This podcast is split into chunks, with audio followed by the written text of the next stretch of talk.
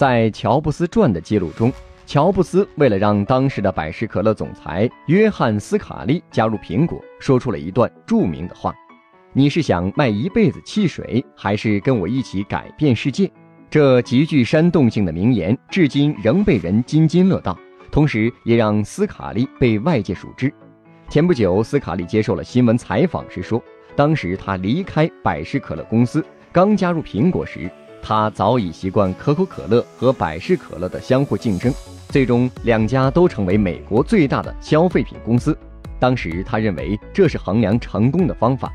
加入苹果几个月后，当斯卡利坐在比尔·盖茨和史蒂夫·乔布斯身边，听他们在谈论自己的崇高目标，通过大脑构建工具来改变世界，斯卡利突然意识到，他们用前所未有的思维方式来思考领导力。他们想的不是如何在一个既定行业的范围内提高自己的市场份额，而是你如何运用全新的思维方法来创造全新的产业。那是我觉得最具启发性的领导类型。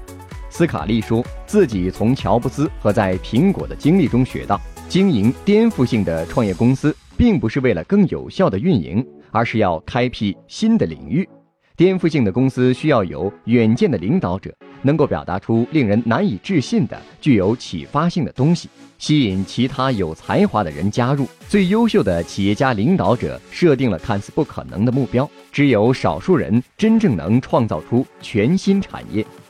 关注微信公众号“野马创社”，回复数字七十一，免费获取本期节目中提到的书籍。